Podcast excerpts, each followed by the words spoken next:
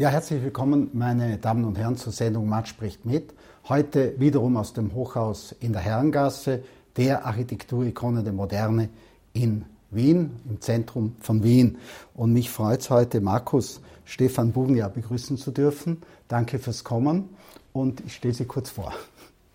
Äh, Markus Bugnia ist Priester, römisch-katholischer Priester der Diözese Eisenstadt und leitet seit 1. Mai 2004 das österreichische Hospiz, um es korrekt zu sagen, ist Rektor des österreichischen Hospizes zur Heiligen Familie in Jerusalem. Ja, äh, er ist auch Honorarprofessor an der Philosophisch-Theologischen Hochschule Benedikt XVI. im Heiligen Kreuz und äh, Komtur des Ordens der Ritter vom Heiligen Grab zu Jerusalem. Stimmt das auch so? Ja? Und äh, er ist auch als Autor von Büchern sehr aktiv. Ich habe mir drei Bücher da herausgeschrieben, die Sie veröffentlicht haben, zum Teil allein, zum Teil mit Kollegen. Eines ist Im Orient zu Hause, das österreichische Hospiz zur Heiligen Familie in Jerusalem, also die Geschichte des Hospizes nehme ich mal an.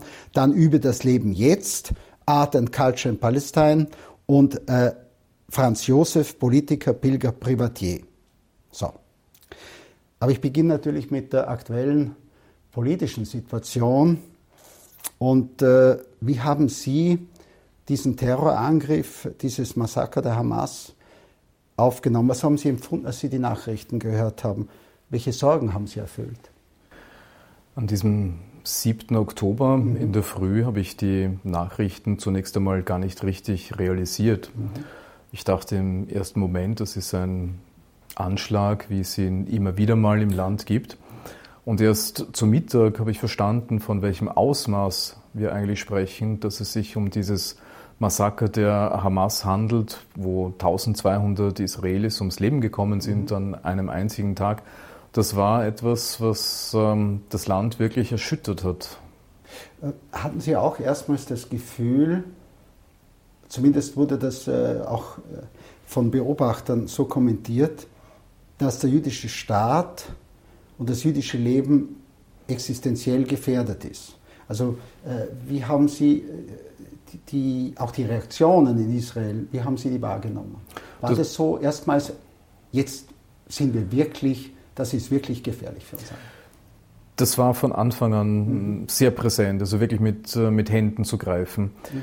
Man kennt solche Anschläge mit einigen Opfern, Toten, Verletzten, mhm. auch aus der Vergangenheit, aber das Ausmaß dessen, was sich an diesem einen Tag ereignet hat, hat sehr, sehr viele Israelis sofort an den Zweiten Weltkrieg, mhm. an die Shoah erinnert. Mhm. Das ist das erste Mal seit dem Krieg, dass so viele Menschen an einem einzigen Tag ums Leben gekommen sind. Also der Vergleich mit Shoah, Holocaust ja. war sehr, sehr schnell im Raum und natürlich in den ersten Momenten hat man nicht gewusst, gibt es noch andere, die sich einmengen in ja. diesen Krieg? Äh, bleibt die Nordgrenze ruhig? Wie wird der Iran darauf reagieren?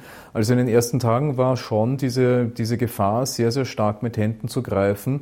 Wird das zu einem Mehrfrontenkrieg? Ist Israel tatsächlich äh, in seiner Existenz bedroht? Und das hätten in den ersten Tagen manche zumindest nicht ausschließen können. Mhm. Weil es hat ja immer wieder Krieg gegeben, es hat auch Terroranschläge gegeben, äh, aber dieser scheint ja wie eine Zäsur gewesen zu sein.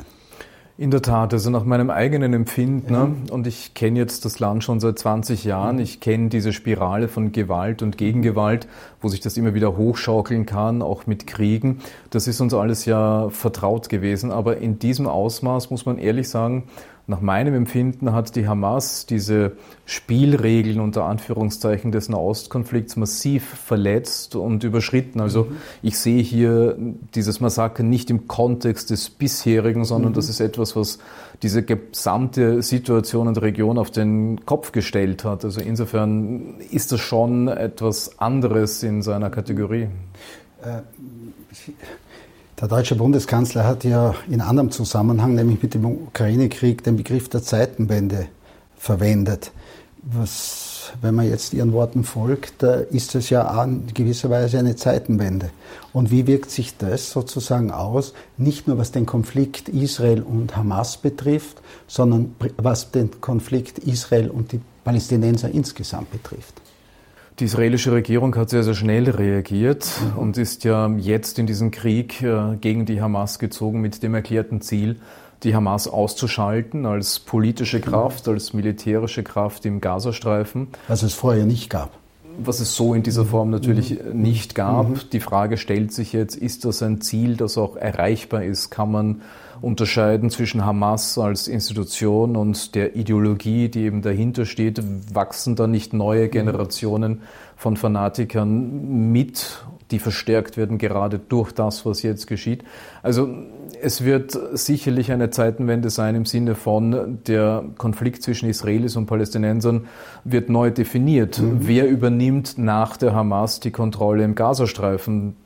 Das bleibt offen zum jetzigen Zeitpunkt. Und von Ihrem Gefühl her, äh, die arabischen Israelis oder palästinensischen Israelis, äh, hat dieses Massaker zu einer Distanzierung geführt oder zu einer Solidarisierung? auf arabischer Seite? Ich würde unterscheiden zwischen dem, was ein arabisch-palästinensischer mhm. Gesprächspartner mir sagt, ja. als einem Vertreter Europas, ja. der Außenwelt.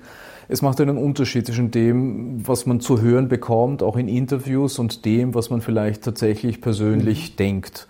Mein Eindruck ist, gerade in meinem unmittelbaren ja. Umfeld in Ostjerusalem, dass viele Palästinenser bei uns auch überrascht waren über das Geschehene ja. und auch entsetzt waren über das Ausmaß. Mhm. Denn es gibt diese Solidarisierungen schon, sowohl in Ostjerusalem ja. als auch in der Westbank, aber nicht in dem Ausmaß, in dem es sich die Hamas möglicherweise im Gazastreifen mhm. gewünscht hat. Und Demonstrationen von israelischen Arabern, primär dort, wo sie mehrheitlich leben, in Galiläa, das sieht man gar nicht.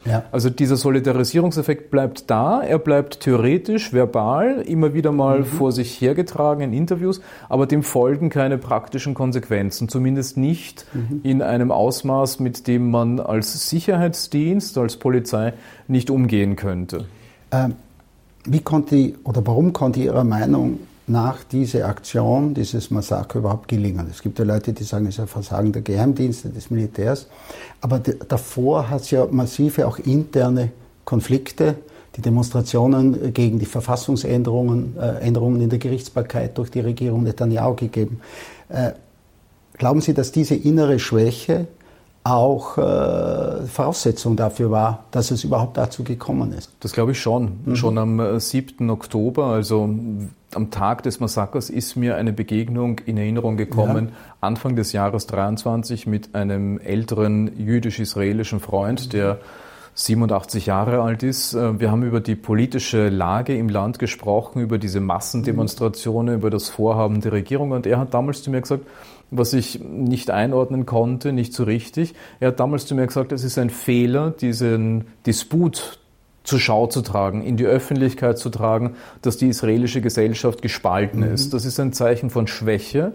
Schwäche, die möglicherweise ein äußerer Feind für sich nützen könnte. Und er hat offensichtlich recht behalten. Das ist sicherlich ein wesentlicher Punkt, den man berücksichtigen muss. Haben Sie das Gefühl äh, in der Bevölkerung selbst, sowohl bei den palästinensischen Israelis, auch bei den jüdischen Israelis, gibt es da überhaupt noch diesen Wunsch nach Frieden oder ist es der Ruf nach dem, unter Anführungszeichen, Heiligen Krieg? Ich glaube nicht, dass irgendeine Mehrheit nach irgendeiner Art von, von Krieg mhm. ruft. Mhm. Die überwiegende Mehrheit sowohl bei Palästinensern als auch bei Israelis wollen in Frieden leben, wollen in Sicherheit leben, mhm. wollen in Wohlstand leben.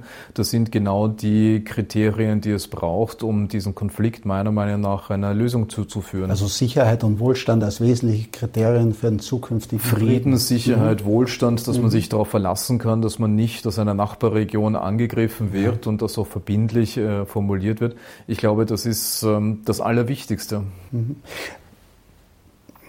Warum hat die Hamas in Gaza doch einen immer noch relativ starken Rückhalt der Bevölkerung? Weil vieles, was die Hamas ja tut, wirkt sich äußerst negativ aus für die Menschen dort. Es muss die Hamas ja viel mehr als eine Terrororganisation sein, sonst wäre das ja nicht möglich. Wie sehen Sie die Hamas? Die Hamas ist in ihren Ursprüngen entstanden, natürlich auf dem Boden der Muslimbruderschaft mhm. in Ägypten als deren Ableger.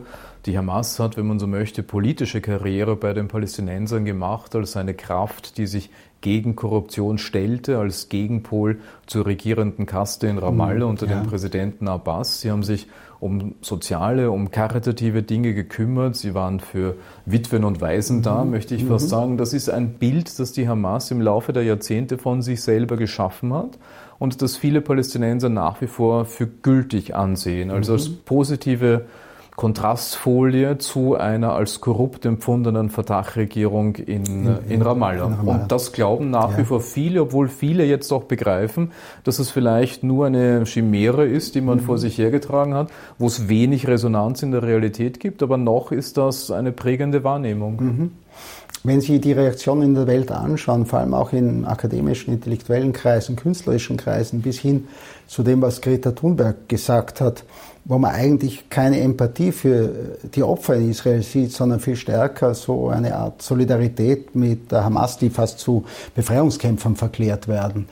Wie wird das in Israel aufgenommen? Fühlt sich Israel alleingelassen da? Israel fühlt sich alleingelassen, ähm, nicht bloß wegen einer Greta Thunberg ja. oder den Diskussionen, ja. die wir an amerikanischen Universitäten sehen. Mhm. Das sind Auswüchse von Antisemitismus in Reinform, wie wir sie schon lange nicht mehr gesehen haben und auch Israel schon lange nicht mehr erleiden musste. Aber das ist ein Phänomen neben anderen aus israelischer Perspektive. In Israel mhm. gibt es nicht wenige Kabarettisten, die sich über solche Dinge auch durchaus ah, erheitern ja. können und das Ganze. Also es gibt noch Humor. Es gibt noch Humor, selbst im Leid. Allerdings, ja. um das ähm, zu persiflieren. Aber mhm. natürlich, Humor ist auch manchmal eine Reaktion auf, mhm. auf Dinge, mit denen man sonst nicht umgehen kann. Gehen die Ziele der Hamas mit diesem Anschlag auf, Ihrer Meinung nach? Ich habe so ein bisschen die Sorge, ähm, einerseits die Hoffnung, dass die internationalen Verantwortlichen mhm. erkennen, dass das Maß im Nahostkonflikt wirklich voll ist. Vielleicht ist das der Moment, wo man endlich mhm. mal einen brauchbaren Lösungsvorschlag für diesen jahrzehntelangen Konflikt auf den Tisch bekommt. Auf der anderen Seite stelle ich mir schon auch die Frage, man kann ein Massaker am 7. Oktober einfach gesagt nicht durch einen eigenen Staat belohnen. Also man kann die Aktion einer Terrororganisation nicht auch noch belohnen dadurch, dass man sagt, na jetzt kriegt ihr das, mhm. äh, wofür ihr vermeintlich äh, einstehen mhm. wollt. Das wäre schon sehr, sehr widersprüchlich und darf nicht Schule machen, dass Terror durch irgendwas auch noch belohnt werden könnte. Also das wären sozusagen die Ziele der Hamas. Äh, auf der anderen Seite die Ziele Israels nun, mit äh, der Kriegserklärung, wenn man so will, gegen die Hamas und dem Krieg gegen die Hamas. Es entstehen ja da viele hässliche Bilder. Ich habe gerade heute gelesen, dass Biden auch, also der amerikanische Präsident, äh, auch quasi zur Verhältnismäßigkeit aufruft. Nur wie kann ein Krieg verhältnismäßig geführt werden? Eine Frage, die sich viele stellen, also was mhm. ist verhältnismäßig? Bedeutet das, dass, ähm, wenn man das aufwiegen möchte, wollte, 1200 israelische mhm. Opfer, also was bedeutet das? Ja. 1200 Palästinenser sind okay und der 1201 ist nicht mehr okay. Ja. Also darum, darum kann es ja nicht mhm. gehen im Sinne der Verhältnismäßigkeit. Also das in juristischen Termini mhm. gegossen. Ich glaube, da geht es nochmal um andere Aspekte, dass man halt sagt, okay, die israelische Armee ist so hoch gerüstet und müsste mehr dafür tun, Zivilisten zu schützen. Ich glaube ernsthaft aus meiner Beobachtung vor Ort, ja.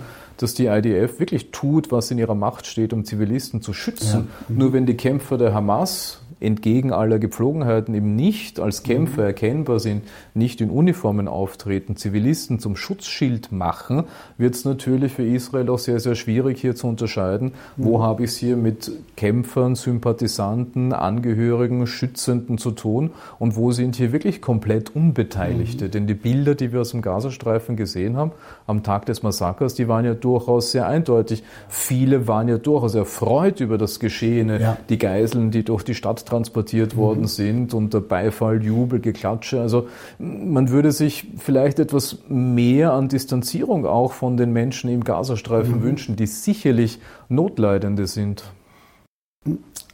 Wenn Sie jetzt den Blick werfen auf, auf das Westjordanland, äh, Sie haben ja Abbas und, äh, und die Situation dort schon angesprochen, auch die Korruption. Kann es sein, dass das Westjordanland kippt und sich der Hamas anschließt? Das glaube ich nicht. Dafür ist diese Überraschung zu groß ja, gewesen am ja. 7. Oktober. Die haben mhm. ja offensichtlich auch nicht gewusst, was da geplant wurde. Mhm. Ich glaube fast auch die Hamas-Führung ist überrascht durch das, was sie erreichen konnte am 7. Oktober. Denn es kann ja nicht Teil des Planes gewesen sein, dass dann die Hamas-Führung nacheinander eliminiert wird. Also der Krieg als solcher. Ja. Eine Reaktion, ja. Aber ich glaube, da sind sehr, sehr viele Dinge zusammengekommen, die einfach nicht funktioniert haben. Das Versagen der Geheimdienste, der Armee in der unmittelbaren Reaktion Situation. Da ist vieles passiert, was dazu führte, dass die Hamas möglicherweise erfolgreicher war, unter Anführungszeichen, mhm. als geplant, als mhm. gedacht. Nun sieht die Regierung in Ramallah, was die Konsequenz ist, nämlich dieser Krieg mit einer kompletten Ausschaltung der Hamas. Und dieses Schicksal will die Regierung in Ramallah ganz sicher nicht teilen. Ja, klar. Ähm, Sie sind ja über 20 Jahre, glaube ich, oder 20 Jahre ja, in, in Israel. Und wenn Sie jetzt an den Beginn denken Ihrer Zeit dort und Ihren Eindrücken damals und an, an die Situation heute, was hat sich Ihrer Meinung nach fundamental verändert? In Israel selbst, aber auch im Verhältnis Israels zur arabischen Welt? Die Stimmung vor allen Dingen, ja. also das, was man im, im gelebten Alltag mhm. ähm, sehen kann, fühlen kann. Also Mitte der 90er Jahre, als ich das erste Mal als Student in Israel lebte, war es vollkommen normal. Also eine Interaktion zwischen Israelis und Palästinensern, ja. wo man auch miteinander gearbeitet hat, wo es mhm. vollkommen normal war, dass man wesentlich mehr Arbeit aus der Westbank in Jerusalem sehen konnte, in ja. Gesamt-Israel sehen konnte. Das war eine vollkommen andere Atmosphäre, andere Stimmung dieser, dieses Miteinanders und das ist komplett von Misstrauen erfüllt mittlerweile. Das heißt eigentlich, die Situation hat sich verschlechtert. Definitiv, definitiv. Ja. Äh,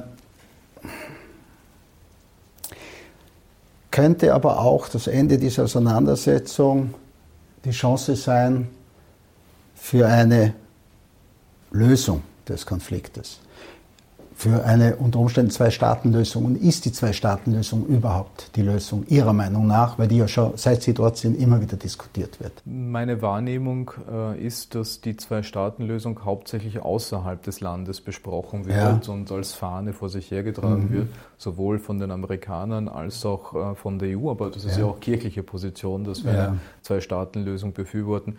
Ich sehe sie on the ground, äh, vor Ort sehe ich sie nicht, weil ich nicht wüsste, wie die äh, umsetzbar wäre. Mhm. Wenn man der klassischen Definition eines Staatswesens folgt, haben wir das Problem mit den Siedlern im Westjordanland. Ja. Wo sind definierte Grenzen? Zuvor müsste es ohnehin eine innerpalästinensische Aussöhnung geben zwischen den bisherigen Hamas-Leuten im Gazastreifen. Wer übernimmt das? Welche Rolle spielt die Fatah mit Abbas ja. in diesem Gebiet? Also auch die Gesellschaft als solche der Palästinenser ist gespalten. Im Moment hatten wir ja eine Drei-Staaten-Lösung, wenn man so möchte, ja. mit Westbank, Israel und dem Gazastreifen. Das scheint sich jetzt neu aufzustellen, aber ist weit von einer Lösung entfernt. Also Sie sehen eigentlich schwarz für die Zukunft. Ich sehe zumindest schwarz, wenn wir uns festklammern an einer Zwei-Staaten-Lösung, ja. wie man sie sich vielleicht erträumt, dass man hier ein genau definiertes mhm. Gebiet hätte, mhm. wo sonst kein anderer lebt. Also es wird immer eine Form des Miteinanders mhm. bleiben müssen. Wie man das juristisch dann fassen kann, ist Gott sei Dank nicht meine Aufgabe, mhm. aber so eine, so eine klare, starre Zwei-Staaten-Lösung wird es ganz sicherlich nicht werden können. Wie sehen Sie äh, das Phänomen des Antisemitismus? Ist der Antisemitismus in der arabisch-muslimischen Welt ein anderer als jener in Europa? Zum Beispiel der Rechtsradikalen in Europa ja, oder der, der, auch des Nationalsozialismus? Es gibt offensichtlich in Europa einen Antisemitismus, der ganz klar äh, religiöse Ursprünge hat, ja. äh, Wurzeln mhm. hat. Äh, verstärkt auch durch, äh, durch Jahrhunderte, in denen auch die Kirche äh, Judenfeindlichkeit äh, mhm. nicht nur gepredigt, sondern auch selber gelebt hat. Also diese Form gibt es ganz sicher, ja. aber es gibt in Europa ja auch diesen biologischen Rassismus, der ja. dann zum späteren Zeitpunkt noch, äh, noch hinzugekommen ist. Also da finden wir verschiedene Formen des Antisemitismus. Manchmal bereichern sich die gegenseitig, mhm. unter Anführungszeichen. Und im Vergleich zur arabischen Welt? Im arabisch-muslimischen Raum sehe ich schon, dass er eher kulturell religiös bedingt ist ja. und nicht unbedingt diese, diesen biologischen Rasse-Impetus mhm. äh, noch, noch mit dabei mhm. hat. Das sind Dinge, die von frühen Kindesbeinen an eigentlich auch in der Schule, im Unterricht immer wieder vorkommen, wo der Jude als solcher für viele mhm. zum Feindbild stilisiert wird, ohne dass man jemals in seinem Leben jemanden getroffen hätte. Mhm. Wäre es verwegen zu sagen, es ist auch ein Religionskrieg? Da bin ich mir nicht so sicher, nicht nur vom Berufswegen ja. bin ich mir da nicht, so, nicht so sicher, aber ich glaube, dass für viele religiöse Motive ja. Ja, ähm, zu einem Ansporn werden können, wenn die Politik an eine gewisse Grenze gelangt. Mhm. Denn äh, vieles wird ja festgemacht an der Frage des Zionismus, der Einwanderung von Juden im 19. Jahrhundert, dann später verstärkt durch die Shoah. Also wir haben hier schon ein mhm. politisches Programm, das zu politischen Verwerfungen innerhalb des mhm. Osmanischen mhm. Reiches geführt hat. Religion kommt bei manchen dann noch obendrauf, ja. zusätzlich ja. hinzu für Leute, die halt vielleicht den ja, etwas diffizileren politischen Argumenten mhm. nicht so eingegangen sind, dann holt man halt einen alten Schrifttext ja. hervor und ja. sagt so, und übrigens, mhm. die haben doch auch schon damals gesagt, das und jenes ist schlecht. Also ich, ich sehe nicht Religion primär als Ursache. Religion hätte das Potenzial, das ein oder andere zu entschärfen. Mhm. Aber es gibt natürlich in jeder Religion auch so diese Versatzstücke, die man verwenden kann, um Leute aufzustacheln, mhm. zweifellos. Äh, Jetzt zu Ihnen. Wie kamen Sie nach Israel? Das ist ja nicht der, der gewöhnliche Werdegang eines Priesters.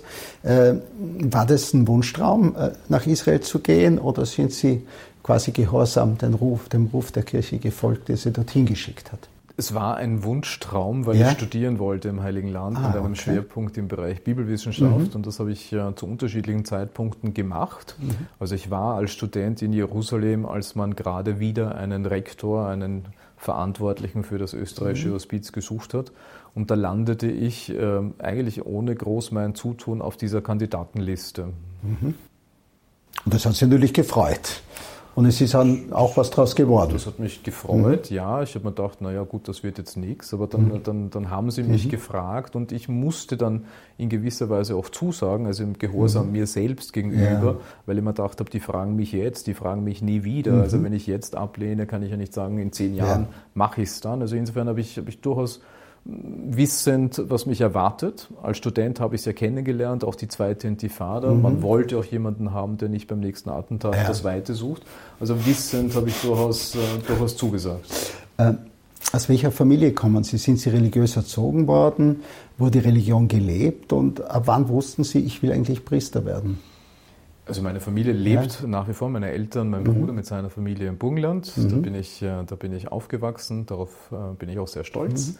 Ähm, ich komme aus einer sozialdemokratischen Familie, die, die beide Aspekte hat, sowohl ja. das religiös-kirchliche als auch mhm. eine gewisse äh, sozialdemokratische Note, auf die ich auch nicht ganz unstolz bin, mhm. wenn ich das so sagen darf.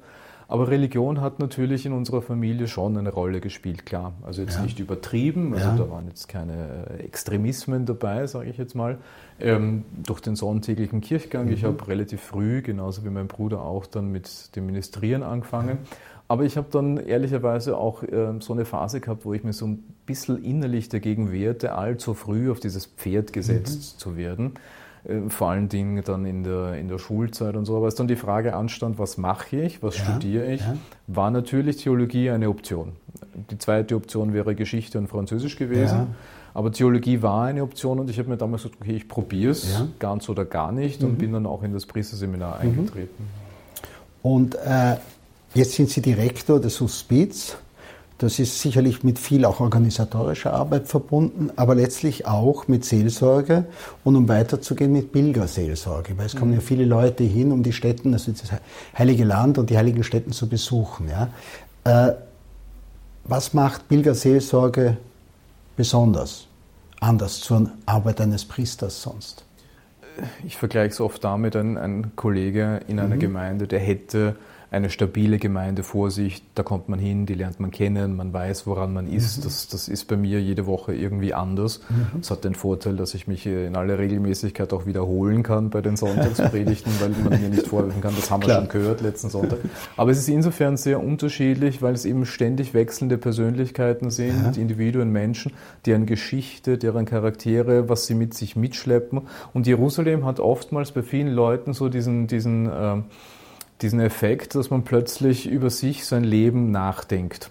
Mhm. Also ein Beispiel, wenn jemand an der Rezeption fragt, äh, ich möchte ganz gerne beichten oder so, dann weiß ich, okay, die nächste Stunde muss ich mir jetzt nichts mehr ja. vornehmen, weil das kann durchaus zu einer Lebensbeichte werden. Ja. In Jerusalem, im Heiligen Land, mhm. brechen manchmal Dinge auf, die man lange mit sich rumgeschleppt hat und mhm. die da endlich artikuliert werden. Äh, Weil das Umfeld sozusagen ist ja jüdisch und muslimisch. Es klingt ein bisschen auch nach einer Diaspora-Gemeinde. Verändert es aber auch Ihren Blick auf die Kirche, wenn man in so einem Umfeld äh, dann zu Hause ist? Es ist definitiv eine Diaspora-Gemeinde. Ja. Ähm, an den Wochentagsgottesdiensten bin ich mhm. oftmals mit den himmlischen Heerscharen allein. Und äh, äh, man, man, ja, äh, ich merke es auch im Gespräch mit lokalen Christen vor Ort, mit ja. arabischen Christen, die ja auch eine Minderheit sind wenn wir dann so gemeinsam auf das blicken, was in der europäischen Kirche passiert, dann fehlt uns langsam ein bisschen das Verständnis dafür, weil ja. vieles, was hier besprochen wird und problematisiert wird, sind doch so First World Problems, mhm. die eine Diaspora-Gemeinde, wo es wirklich ums Überleben geht, im ja. wahrsten Sinn des Wortes, ja. so nicht nachvollziehen kann, zumindest nicht sich aneignen möchte. Es gibt ja auch in Gaza, es gibt ja auch christliche Araber, auch in Gaza äh, gibt es das. Äh, haben Sie Kontakt äh, zu den Christen äh, unter den Arabern, auch zum Beispiel in Gaza? Zu Beginn der Adventzeit ja. wird immer die Statistik gemacht, das ja. heißt, die Zahlen sind sehr aktuell. Es gibt 1017 Christen, die in Gaza leben, bei 2,3 Millionen muslimischer Palästinenser ja. rundherum. Wir haben 137 Katholiken, die dort leben, in einer Pfarre die sich selbst organisieren muss. Also die muss sich vom Kindergarten, Schule, Betreuungseinrichtungen alles selber Und machen. Können die ihren Glauben ausüben oder ist das ein Problem? Die in, können ihren Glauben tatsächlich ausüben. Mhm. Ich weiß auch, dass es, ähm, ja, ich sage jetzt mal so eine Notfallnummer ja. gibt, wo jemand aus der Gemeinde halt jemand von den Hamas-Leuten anrufen kann, wenn sie beispielsweise Stress mit anderen Fanatikern ah, haben ja. oder in der Nachbarschaft haben sollten. Also so auf der Ebene funktioniert das, äh, funktioniert das durchaus.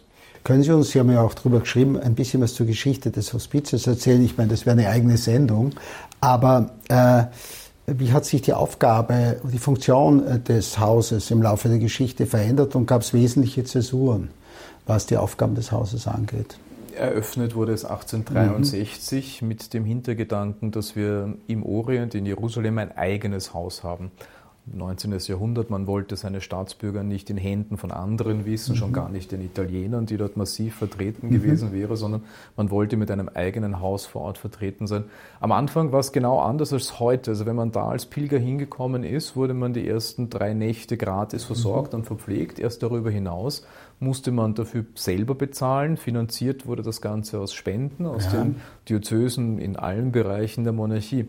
Das war damals möglich, weil so viele Menschen konnten nicht reisen, konnten es sich nicht leisten. Es hat vielleicht ein paar Karawanen jedes Jahr gegeben. Also jetzt kommen viel mehr Leute. Jetzt kommen viel mehr und klar. der Bruch lässt sich sogar ja. definieren. Das war 1933. Ja. Da schreibt einer meiner Vorgänger in der Chronik ganz eindeutig, das war das erste Jahr, wo das Haus auch wirklich Gewinn erwirtschaftet mhm. hat, aber da ist wirklich eine Zäsur von diesen Pilgern mhm. des 19. Jahrhunderts hin zum Massentourismus, wo dann Bildungsreisende einsetzen, mhm. wo es dann wirklich auch verstärkt äh, angefragt wird. Natürlich wiederum mit der Zäsur der beiden Kriege, Klar. logischerweise. Ja. Und das Hospiz diente lange Zeit als Krankenhaus für die arabische Bevölkerung in der Altstadt von Jerusalem. Mhm. Und das endete 1985, Generalsanierung 88 dann die Wiedereröffnung als das, was wir immer waren.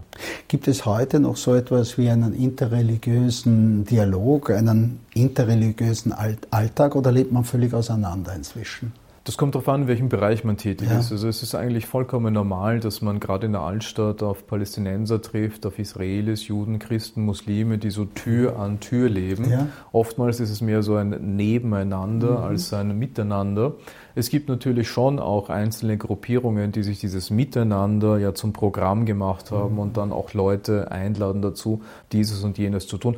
Das ist ganz unterschiedlich. Da kann es äh, Jugendgruppen geben, die gemeinsam Fußball spielen oder mhm. Frauengruppen, die sich zum Austausch ja. treffen oder Akademiker, die gemeinsam sich ein Thema gesteckt haben, das sie, das sie abarbeiten wollen oder auch Menschen, Eltern, die auf beiden Seiten Israelis, Palästinenser Angehörige Kinder verloren haben, deren Gemeinsamkeit ja. wiederum die Trauer mhm. ist und mhm. die Sehnsucht nach dem Frieden. Und die können auch zusammenkommen äh, im Rahmen des Hospizes. Die können natürlich, mhm. das Hospiz liegt in der Altstadt, das macht es manchmal leichter. Ja. Wir sind so mittendrin zwischen dem Ostteil, dem Westteil der Stadt, zwischen dem palästinensischen und ah, ja. dem israelischen Teil. Und da kann man durchaus mhm. hinkommen. Wir stellen das Haus auch sehr, sehr gerne für solche Veranstaltungen Einrichtungen zur Verfügung im Wissen, dass es jetzt nicht wirklich Probleme löst. Ja, ja. Also die Leute, die solche Einladungen ja. einnehmen, sind ja keine Extremisten, die damit Steine werfen, mhm. sondern eh die, die ohnehin zum Dialog bereit sind. Äh, welche Rolle spielt die Missionsarbeit, spielt die noch eine Rolle und ist es überhaupt möglich in diesem Umfeld? Es ist verboten, es ist gesetzlich Ach, es verboten. Ist verboten. Also man kann als mhm. Christ, noch weniger als katholischer Priester in Israel missionieren. Das ist ganz, ganz klar mhm. geregelt. Das wäre auch ein Grund dafür, dass ich meinen Aufenthaltstitel verliere. Alles klar. Und das ist, halte ich auch für mhm. durchaus nachvollziehbar. Mhm. Äh, fühlen Sie sich selbst noch sicher? Ich habe mich immer sicher gefühlt ja. und ich fühle mich nach wie vor mhm. sicher im Wissen, dass der Nahostkonflikt sich ja nicht um mich dreht. Also mhm. um mich geht es da nicht. Ich bin nicht Teil dieses mhm. Konflikts. Würden Sie als Pilger zurzeit Israel besuchen noch? Oder würden Sie sagen, wartet lieber ein bisschen, bis sich die Situation beruhigt. Also einerseits muss ich ja dafür sorgen, dass das Haus gut gefüllt ist genau. und rentabel. Also das wäre jetzt wahrscheinlich ein Widerspruch. Deswegen bin ich da immer vorsichtig und ich, mhm. ich, wenn ich solche Anfragen bekomme, dann spiele ich den Ball zurück und sage, fühlen Sie sich denn unwohl mhm. bei dem mhm. Gedanken? Es gibt ja Menschen, denen muss ja gar nichts passieren im mhm. Nahostkonflikt, die können das Unheil auch so anziehen und mhm. dem fällt dann ein Ziegelstein auf den Schädel und ich bin schuld, weil ich gesagt habe, es ist, es ist sicher, also wenn jemand sich unwohl fühlt bei dem Gedanken, dann soll er lieber zu Hause bleiben, zu einem späteren Zeitpunkt reisen. Das Anders gefragt, spüren Sie Auswirkungen auf, äh, auf die Jerusalem-Pilger zurzeit? Absolut. Ja, also es, also gibt keine, es gibt es keine, keine Pilgergruppen mhm. aktuell. Ja. Es wäre auch mhm. schwierig aktuell zu reisen. Nur die israelische Fluglinie ist unterwegs im mhm. Moment. Also Pilgergruppen werden wir noch lange nicht sehen. Sie haben ja, ähm, glaube ich, ein Café auch ja. bei, äh, im Hospiz. Das heißt Café Triest. Richtig. Das hat ja, das klingt ja fast altösterreichisch nach das Monarchie. Es sein. Das war die Idee. Gut. Ja. Äh, da denkt man auch an Zuwanderung, nicht? Also auch äh, an die an die jüdische Bevölkerung, die vor dem Zweiten Weltkrieg und dann natürlich im Zuge äh, der Shoah und danach nach Israel kam. Eine Bevölkerung, die inzwischen sehr alt ist oder schon weggestorben. Nicht? Ich denke an Arirat, der auch dieser, oder Kolleg, die dieser Generation zugehört haben. Die Zuwanderung ist nun eine andere. Sie kommt äh, zum Teil aus anfangs totalitären Staaten, aus Osteuropa und so. Hat es eine Auswirkung? Triest war natürlich der ja. K&K-Hafen, wo all diese Pilgerfahrten mhm. starteten, deswegen mhm. die Namen. Daher Triest auch, ja. Mhm. Arirat ist jemand, den ich äh, persönlich kennenlernen durfte, ja. einige Jahre. Ein großer noch, Journalist, äh, ja. Ein großer Journalist. Ja. Der sich bei mir vorgestellt hat damals, und das war schon sehr unvergesslich, mit den Worten, ich war der Chefredakteur der Jerusalem Post, als das noch eine andere Zeitung war. und das, das beantwortet mhm. fast schon ein bisschen die, mhm. die Frage. Ich sehe schon, dass diese dass diese Generation dieser, dieser askenasischen Juden, die ja. nach Israel eingewandert ja. sind, einen vollkommen anderen Blick auf die Möglichkeiten des Zusammenlebens mit Palästinensern hatten. Mhm. Also das war durchaus ehrlich und ernsthaft ja. gemeint. Vielleicht damals schon eine Illusion, aber viele Menschen haben wirklich ihr Leben darauf und ihre Hoffnung darauf gesetzt, dass es möglich ist, das mhm. Ganze politisch zu lösen. Mittlerweile gibt es jüdische Einwanderer, aus ganz, ganz unterschiedlichen Bereichen, auch aus den ehemaligen Sowjetrepubliken, ja. die jetzt mhm. Holocaust schon aus einer vollkommen anderen Perspektive erlebt haben. Also auch die gemeinsame Erinnerung, das kollektive Gedächtnis mhm. an das gemeinsame Leid bröckelt innerhalb dieser Gesellschaft weg. Auch die Zeugen des Holocausts, ja. Überlebenden ja. der Shoah sterben ja, werden ja, äh, mittlerweile sind die ja 90, 100 Jahre alt ein paar äh, leben nach wie vor und äh, die treffe ich auch mit unseren mhm. äh, Zivis, die wir bei uns im Haus haben, weil das auch ein wichtiges Thema ist. Und da sprechen viele noch Deutsch. Da sprechen viele ja. Deutsch und das ja. macht auf einen jungen Menschen einen vollkommen anderen Eindruck, wenn er jemanden in seiner Muttersprache, mhm. zum Teil sogar im Dialekt, über diese Erfahrungen erzählen hört. Aber da ist, da ist wirklich was, äh, was verschoben. Eine Million Russen, die, die im mhm. Land leben oder mhm. auch sehr, sehr viele, gerade in den letzten 20 Jahren sind viele Juden aus Frankreich mhm. äh, in, nach Israel gekommen. In Frankreich ist Antisemitismus ein wahnsinniges Thema, ja. gerade auch aufgrund der, ja. der Migrationsströme, die nach Frankreich gekommen sind. Also da, da hat sich wirklich was verschoben und damit auch die Perspektive auf den Konflikt. Mhm. Äh, wenn man umgeben ist von zum Teil der Ostkirche, vom Judentum, vom Islam, kann man da auch für die eigene Kirche, für die katholische Kirche etwas lernen? Von den anderen Religionen?